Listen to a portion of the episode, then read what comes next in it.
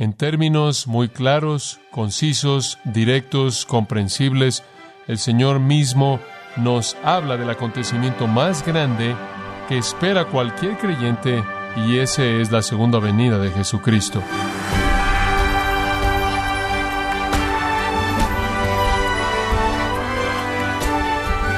Queremos darle las gracias por acompañarnos en su programa Gracia a vosotros con el pastor John MacArthur.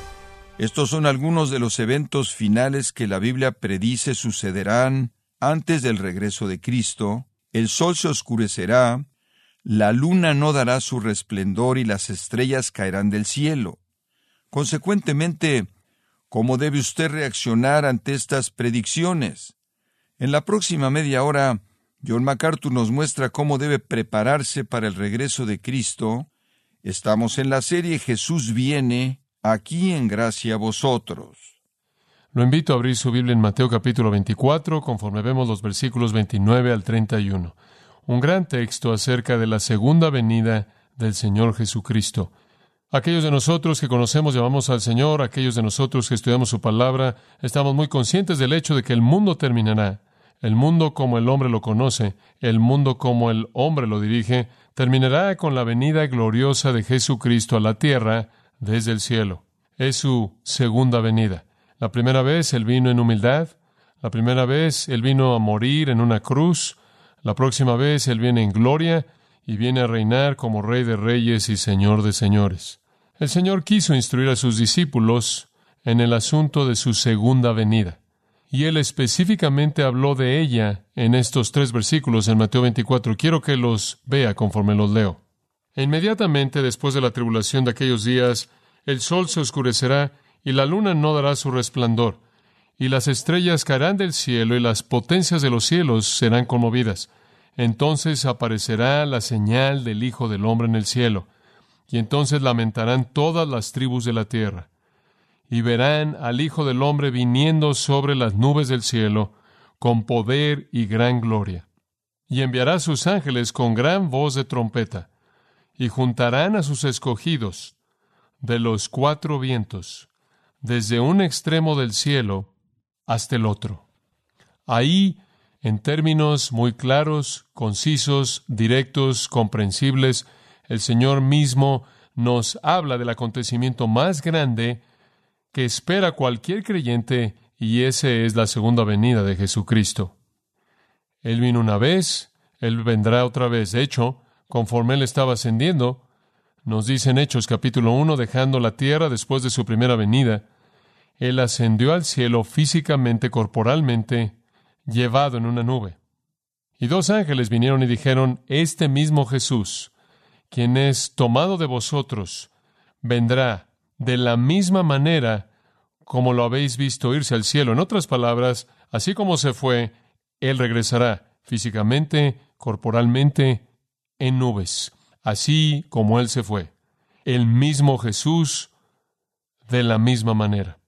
Y desde ese entonces los creyentes han tenido sus corazones llenos de esperanza a lo largo de toda la historia de la Iglesia, esperando la venida del Señor Jesucristo. De hecho, el apóstol Pablo, al escribirle a Tito, dijo en el capítulo 2, versículo 11, la gracia de Dios que trae salvación se ha manifestado a todos los hombres, enseñándonos que negando la impiedad y los deseos mundanos, vivamos sobre ajuste y piadosamente en este siglo presente, esperando la esperanza bienaventurada, la manifestación gloriosa del gran Dios y nuestro Salvador Jesucristo, quien se entregó a sí mismo para redimirnos de toda iniquidad y purificar para sí mismo un pueblo propio, celoso de buenas obras.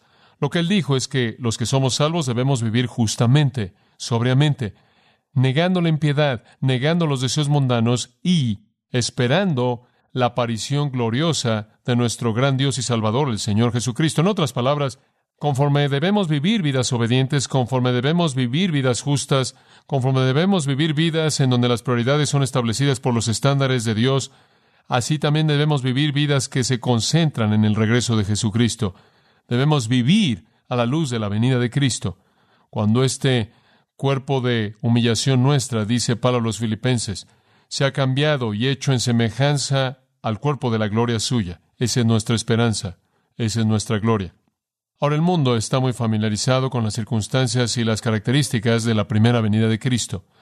El mundo está muy familiarizado con Belén, con el pesebre, con los pastores y hombres sabios y una estrella y Herodes.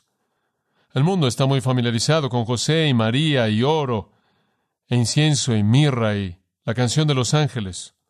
Ellos conocen bien la historia, pero el mundo está mucho menos familiarizado con la historia de su segunda venida, con todas sus características y todas las circunstancias que la rodean. Sin embargo, los profetas nos han dado, incluyendo a Jesús mismo, el más grande de todos los profetas, instrucción muy clara con respecto a la naturaleza, las características de la segunda venida gloriosa de Jesucristo. Y en los tres versículos que acabo de leerle, nuestro Señor mismo describe su segunda venida. No todos los elementos de la misma, pero el momento mismo en el que ocurre. La señal de que ha llegado. Y en esa instrucción hay tanto que en una sesión nunca podremos cubrirlo todo. Por breve que son sus palabras, de manera típica, el Señor dice de manera muy precisa y muy concisa lo que Él quiere decir, pero tiene una manera de abrir un universo de verdad en la capacidad maravillosa que Él tiene de escoger palabras. Y entonces, mientras que podemos leer lo que podemos leer y entenderlo, va más allá de nuestra capacidad de entender las implicaciones de todo lo que Él dice. Y nos sentimos como niños pequeños tratando de entender complejidad cuando tratamos de entender todo lo que hay por entender. Pero veamos lo que el Señor nos mostrará conforme vemos estos tres versículos increíbles. Ahora, la mejor manera de cubrir esto es, en cierta manera, colgar sus pensamientos en algunas palabras claves. Muy bien. La primera palabra clave es secuencia, la secuencia de la segunda venida, versículo 29 inmediatamente después de la tribulación de aquellos días. Ahora usted no tiene que ser un phi beta kappa para entender eso. Es bastante obvio. La gente dice, ¿cuándo es la segunda venida? ¿Cuándo es la segunda venida? Es una respuesta muy simple. Inmediatamente después de la tribulación de aquellos días. Eso es lo que dice. Un indicador muy claro cronológico para nosotros es que la segunda venida del Señor en gloria para establecer su reino seguirá inmediatamente este periodo de tiempo llamado la tribulación. Ahora alguien dice, bueno, hay mucha tribulación. Tribulación es una palabra griega, thlipsis, significa problema, dificultad, tribulación, aflicción. Y usted podrá decir, bueno, Israel siempre ha estado en aflicción y tribulación, y la iglesia siempre ha tenido aflicción y tribulación, y el mundo siempre ha tenido aflicción y tribulación, y esa es la razón por la que Jesús dice inmediatamente después de la tribulación de aquellos días. No solo cualquier tribulación, sino la tribulación de aquellos días. Dice usted, ¿qué días? Los días que acaba de describir en los versículos 4 al 28. Aquello nos lleva de regreso algunos días que él acaba de describir. ¿Cuáles son los días que él acaba de describir? Son días de gran tragedia. De hecho, son tan severos que el versículo 21 dice esto. Porque entonces habrá no solo tribulación, sino que gran tribulación, como nunca la ha habido desde el principio del mundo hasta este entonces, ni jamás la habrá. No es solo cualquier tribulación a la que se está refiriendo él es la tribulación que es la peor tribulación que el mundo jamás ha conocido. Él se está refiriendo a un periodo de tiempo que es el peor periodo de tiempo que el mundo jamás ha enfrentado. Dice usted, ¿qué periodo de tiempo es ese? Bueno, es un periodo de tiempo comenzado con un acontecimiento muy especial, versículo 15. Cuando veáis la abominación desoladora de la que habló Daniel el profeta ahí en el lugar santo, el que lea entienda.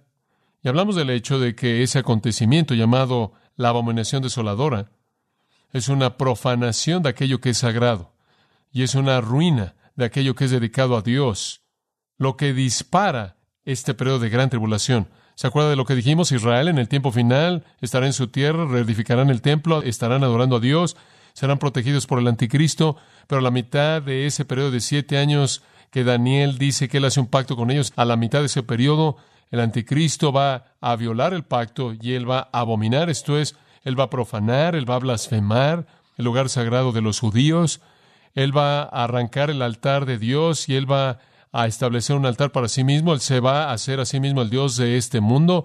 Y esto es escrito para nosotros no solo por el profeta Daniel, sino también por Juan en el Apocalipsis. Y él se vuelve aquel que busca ser adorado y por lo tanto él profana, él abomina. Y cuando eso sucede, y él llama al mundo entero a adorarlo, entonces la señal ha venido de que la tribulación ha comenzado. Y los acontecimientos de la tribulación son descritos de manera general en los versículos 4 al 14. Es un tiempo de engaño, es un tiempo de guerra, es un tiempo de hambre y terremoto, es un tiempo de persecución y odio, es un tiempo de profecía falsa, es un tiempo cuando la maldad es tan desenfrenada que muchas personas que aparecen ser religiosos van a dejar la religión y se van a entregar a la maldad. En otras palabras, va a ser el peor tiempo que el mundo jamás ha conocido. Será un tiempo, lo vemos en el versículo 21 y en adelante, sin paralelo. Sin paralelo, y entonces viene en el mundo este tiempo de tribulación como ningún otro tiempo. Un tiempo de maldad terrible como ningún otro tiempo. Un tiempo de homicidio, un tiempo de matanza, el anticristo va a tratar de matar a todos los judíos, él va a tratar de matar a todos aquellos que nombren el nombre de Cristo. Y esa es la razón por la que el versículo 16 dice, cuando vean este acontecimiento que inicia todo llevándose a cabo, y el anticristo levante este ídolo, el cual es él mismo en el templo, entonces más vale que huyan a los montes, porque Judea, en donde está Jerusalén, va a ser el centro de su ataque, conforme él trata de aplastar al pueblo de Dios, Israel, y a cualquier persona creyente de entre los gentiles que estén ahí. Entonces va a ser un tiempo como ningún otro tiempo. Más vale que corran, más vale que corran rápido y esperen que no estén embarazadas y esperen que no estén cargando un niño pequeño, un bebé pequeño y esperen que no sea el invierno y esté lloviendo y esperen que no sea el día de reposo para que no sean apedreados por algunos legalistas por correr. Más vale que esperen que puedan salirse porque una matanza va a venir como ninguna otra matanza en la historia del mundo. Y hemos cubierto todos esos detalles en las últimas semanas. Ahora versículo 29. Inmediatamente después de la tribulación de aquellos días, no solo cualquier tribulación, sino la tribulación que hemos visto explicada en los versículos 4 al 28. Inmediatamente después de eso, ese es el tiempo. Ese es el tiempo, esa es la secuencia para la venida del Señor Jesucristo. Ahora recuerde que los discípulos sienten que debe estar muy cercana porque saben que el Señor es el Mesías, porque Él ha limpiado el templo. ¿Se acuerda usted? Expulsó a los cambistas y a los compradores y a los vendedores, porque él ha prometido que todo el templo va a ser derribado y ninguna piedra va a quedar por encima de otra. Ellos creen entonces que Él va a venir y va a aplastar al judaísmo hipócrita falso, Él va a aplastar a los líderes religiosos falsos, Él va a limpiar a la nación. Y debido a que ya han visto que Él limpió el interior al expulsar a todo mundo y Él acaba de predecir que las piedras van a ser derribadas, creen que su venida está muy, muy cercana y con corazones muy expectantes se han sentado con él en el monte de los olivos y le han dicho, Señor, ¿qué tan cercana está? ¿Y cuál es la señal que esperamos de que vas a venir en tu parucia completa, tu presencia plena y ser rey? Y deben creer que es solo cuestión de días ahora, antes de que todo esto suceda. Y el Señor dice, responderé a su pregunta. No puede suceder hasta que sea inmediatamente después de este periodo de tiempo. Y no se dan cuenta de que este periodo de tiempo está miles de años en el futuro de donde ellos están. Pero nuestro Señor explica de manera muy clara que no es sino hasta ese periodo de tiempo después del cual la segunda venida ocurre. Ahora usted recuerda que dijimos que habrá una matanza terrible entre los judíos y Zacarías dice dos de tres serán matados y solo una tercera parte será preservada. Dios va a salvar una tercera parte de ellos. El resto va a morir en este holocausto terrible. También salvará a 144 mil judíos, 12 mil de toda tribu, según Apocalipsis 7, entonces, para que puedan evangelizar al mundo. Y no importa cómo el anticristo intente o alguien más intente matarlos, no los puede matar. Apocalipsis 7 dice que son sellados y protegidos. También en el capítulo 14 de Apocalipsis lea acerca de ellos. Entonces el Señor va a librar algunas de estas personas, pero va a ser un tiempo tan terrible a menos de que haya una protección sobrenatural. En el caso del grupo general, parece como si Miguel, capítulo 12, va a ser el que desciende para cuidar de ellos y los lleva a la seguridad. En el caso de los 144 mil misioneros judíos, para alcanzar al mundo, Dios mismo sobrenaturalmente los protege, pero el resto va a quedar vulnerable al desastre y a la muerte. Y entonces se les dice en el versículo 16 que corran. No va a durar mucho. El periodo de la gran tribulación dura cuánto tiempo? Tres y medio años, eso es todo. Inmediatamente después de eso, la segunda venida. Ahora vayamos a una segunda palabra. La primera palabra es secuencia. La segunda es preparación. ¿Cómo es que el Señor prepara este acontecimiento? Usted podría usar la palabra escena, escenario, preparación, pero el Señor prepara el escenario para la segunda venida. Es una cosa maravillosa. Versículo 29 de nuevo. El sol se oscurecerá, la luz no dará su luz, las estrellas caerán del cielo y las potencias de los cielos serán conmovidas. Digo, esto es simplemente increíble. El universo entero como lo conocemos, como lo experimentamos, comienza a desintegrarse instantáneamente. Lucas, escribiendo básicamente acerca del mismo discurso del Monte de los Olivos, añade más cosas que Jesús dijo. Cada escritor, en cierta manera, completa la plenitud de lo que el Señor dijo. Y Lucas dice que habrán señales en el sol y en la luna y en las estrellas, y sobre la tierra aflicción de naciones con perplejidad, confusión terrible, el mar y las olas rugiendo, los corazones de los hombres desfalleciendo de temor y buscando esas cosas que están viniendo en la tierra, porque las potencias del cielo serán sacudidas. Ahora, si usted añade Lucas a Mateo, usted tiene una escena bastante dramática. No es solo que el sol se ha oscurecido, no es solo que la luna no está dando su luz, no es solo que las estrellas están cayendo, no es solo que las potencias de los cielos están siendo conmovidas como si la tierra estuviera separada de eso, es también la tierra. Y esto es tan dramático y tan cataclísmico que dice que los corazones de los hombres van a desfallecer de temor. El griego, de hecho, dice los hombres van a expirar. Los hombres van a expirar y es simplemente una manera de decir que van a caer muertos por todos lados. La gente literalmente va a caer muerta por el terror total. Sus corazones se van a detener. Apopsuco, lo cual quiere decir exhalar. Van a exhalar por última vez, van a morir.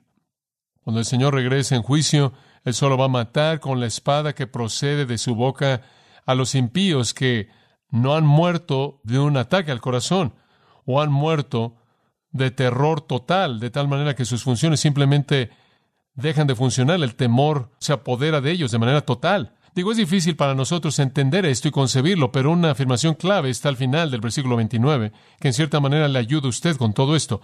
Las potencias de los cielos serán conmovidas. Ahora en los cielos, lo cual incluye el universo entero, todo es sustentado por poder. Hay una influencia controladora. De hecho, sabemos qué poder es ese, porque en Hebreos 1 dice que el Hijo sustenta todas las cosas por ¿qué?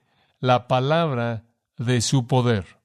Es Dios mismo en el Hijo quien mantiene todo junto. Así como Él creó todo, Él mantiene todo unido, de tal manera que la gravedad no fluctúa, de tal manera que las órbitas no fluctúan. Y podemos enviar pequeñas cosas en el espacio y llenar el universo con todos nuestros juguetes y sabemos a dónde van a ir y dónde se van a detener y qué van a hacer en su rotación y qué van a hacer en sus órbitas y podemos calcular todo eso debido a los poderes incambiables fijos de los cielos, de tal manera que cuerpos se mueven constantemente en todo momento y hacen lo que se predice que hagan. Nuestros científicos, inclusive de manera matemática, pueden predecir cosas años, siglos, miles de años en el futuro porque tienen una uniformidad del pasado. Los cuerpos celestes son controlados por el poder sustentador de la palabra de Dios, pero de pronto el Señor deja de hacer eso y las potencias que normalmente mantienen el universo junto ya no hacen eso y usted tiene un caos y todos los cuerpos celestes empiezan a salirse de órbita por todo el espacio y la Tierra se vuelve una víctima de esta desintegración increíble del universo entero. Ahora específicamente él dice, el sol se oscurece. Las implicaciones de eso son simplemente asombrosas, asombrosas. No hay luz del sol y el hombre, claro, no puede sobrevivir sin eso. El cambio de temperatura es cataclísmico. Y después la luna no da su luz, obviamente porque refleja la de el sol. Las mareas están en un caos instantáneo. Las estrellas comienzan a salirse de sus lugares. En Apocalipsis dice que los cielos se enrollan como un pergamino y las estrellas comienzan a caer como si fueran higos maduros de la higuera el mundo entero comienza a desintegrarse.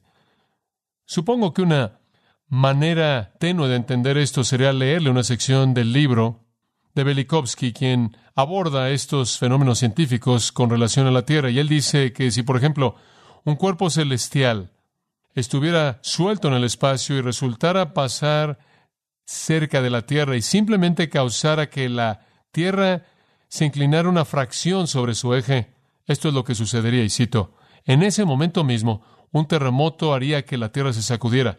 Aire y agua continuarían moviéndose mediante la inercia. Los huracanes pasarían por la tierra y los mares irían a los continentes llevando grava y arena y animales marinos y los arrojarían sobre la tierra. El calor se desarrollaría, las rocas se derretirían, los volcanes harían erupción y la lava fluiría de las fisuras en el piso lleno de rupturas y cubrirían áreas vastas. Las montañas surgirían de las planicies y viajarían y se subirían a los hombros de otras montañas y causando grietas.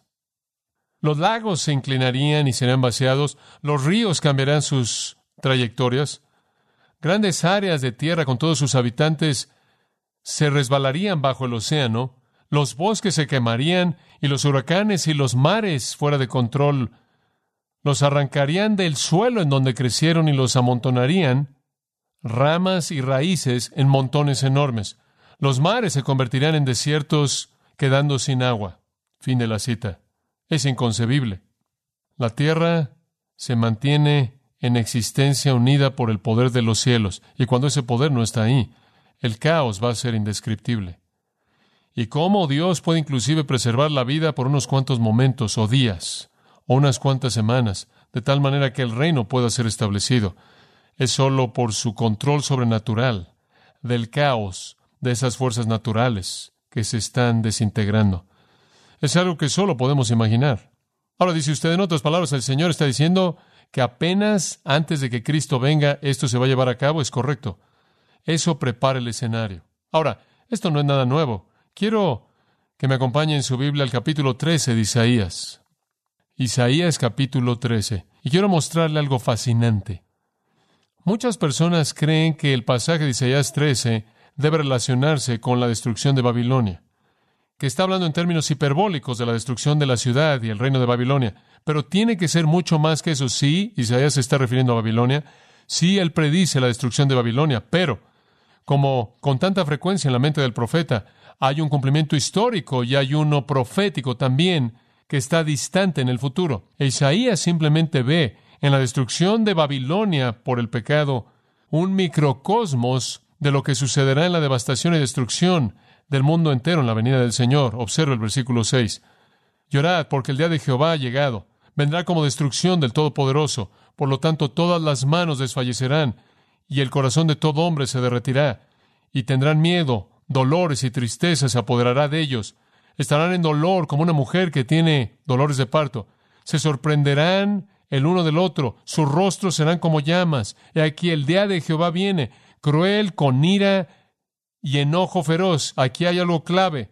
Para colocar, dice el hebreo, la tierra, no es solo Babilonia, es la tierra que se tiene en mente aquí desierta, hacerla desierta, y Él destruirá a los pecadores de ella. Ahora observa esto, porque las estrellas de los cielos y las constelaciones de ellos no darán su luz, el sol se oscurecerá, y la luna no dará su luz, y castigaré no Babilonia, sino el mundo por su maldad, y a los impíos por su impiedad, y haré que la arrogancia de los soberbios cese, y humillaré la altivez del terrible, y haré del hombre algo más raro que el oro fino, inclusive un hombre como el oro de Ofir. En otras palabras, va a haber una matanza mundial conforme Dios juzga a los impíos y a los malos. Los justos vivirán, sí, pero los impíos morirán y los hombres serán más raros que el oro preciado de Ofir. Y el versículo 13 dice, sacudiré los cielos y la tierra, quitaré de su lugar en la ira de Jehová de los ejércitos y en el día de su enojo intenso.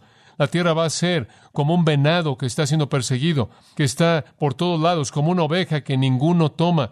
Va a ser como una oveja no domesticada, como una oveja salvaje. Todo hombre volviéndose a su propio pueblo, todo mundo huyendo a su propia tierra, y todo hombre que no ha sido hallado, que no ha muerto, será matado, y todo aquel que se una a él caerá por la espada. Sus hijos serán despedazados ante sus ojos, sus casas serán saqueadas y sus esposas violadas. Ahora, el profeta ve un día increíble.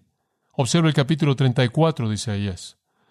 Aquí de nuevo el profeta Isaías ve hacia el futuro y dice, acercaos naciones, oíd y escuchad, vosotros pueblos, él está llamando al mundo entero a escuchar, que la tierra oiga y todo lo que hay en ella, el mundo y todas las cosas que salen de ella. Entonces no hay duda alguna de quién está hablando. La indignación del Señor está sobre todas las naciones, su furia sobre todos sus ejércitos, todos esos ejércitos que se han congregado para destruir al pueblo de Dios en Jerusalén, en esa gran confederación que conocemos como Armagedón, todos esos ejércitos serán destruidos totalmente, todos ellos serán matados. Versículo 2 dice, y los matados serán expulsados, su hedor subirá, sus cadáveres y los montes se derretirán con su sangre, y todo el ejército de los cielos será disuelto, y los cielos serán enrollados como un pergamino, todas sus huestes caerán, así como la hoja cae de la vid, como un higo que está cayendo de la higuera. Entonces usted sabe de dónde el Señor y de dónde Juan tomaron su descripción, ¿verdad? Lo tomaron del profeta Isaías. Y el Señor viene con una espada en el versículo 6 y él viene con gran matanza y comienza en la tierra de Dom. La razón por la que Dom es mencionada es porque es el lugar que está en el extremo sur en donde esa gran batalla va a ocurrir en Edom.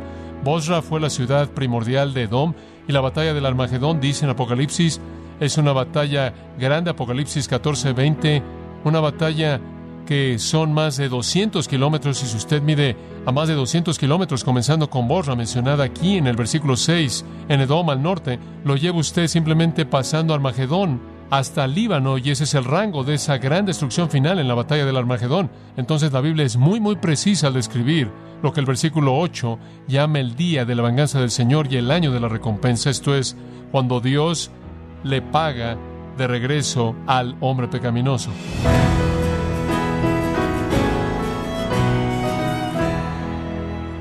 De esta forma, John MacArthur nos recordó que dado que las dos únicas certezas que tiene en su vida son la muerte y el regreso de Cristo, eso amerita que se prepare diligentemente cuando Jesús regrese. Parte de la serie Jesús viene aquí en gracia a vosotros. Y quiero recordarle, estimado oyente, que tenemos a su disposición el libro Apocalipsis Comentario MacArthur del Nuevo Testamento, escrito por John MacArthur, donde nos muestra que el Apocalipsis no es un acertijo envuelto en un misterio dentro de un enigma. Puede adquirirlo en nuestra página en gracia.org o en su librería cristiana más cercana.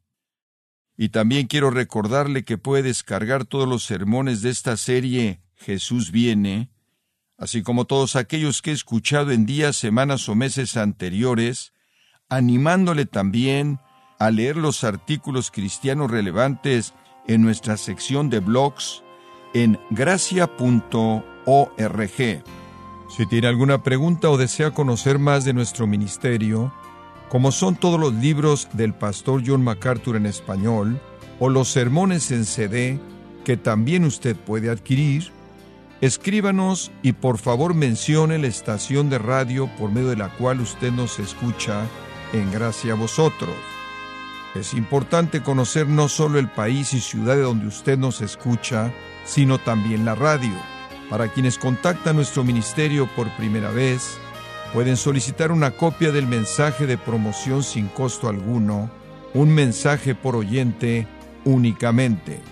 Si usted vive en los Estados Unidos o Puerto Rico, escríbanos a Gracia Vosotros, P.O. Box 4000, Panorama City, California 91412 o puede escribirnos a través del siguiente correo electrónico radio arroba En nombre del pastor John MacArthur, de nuestro productor David Torres y del personal, le damos las gracias, invitándole para que nos acompañe en la próxima edición y así juntos continuar desatando la verdad de Dios un versículo a la vez, en gracia a vosotros.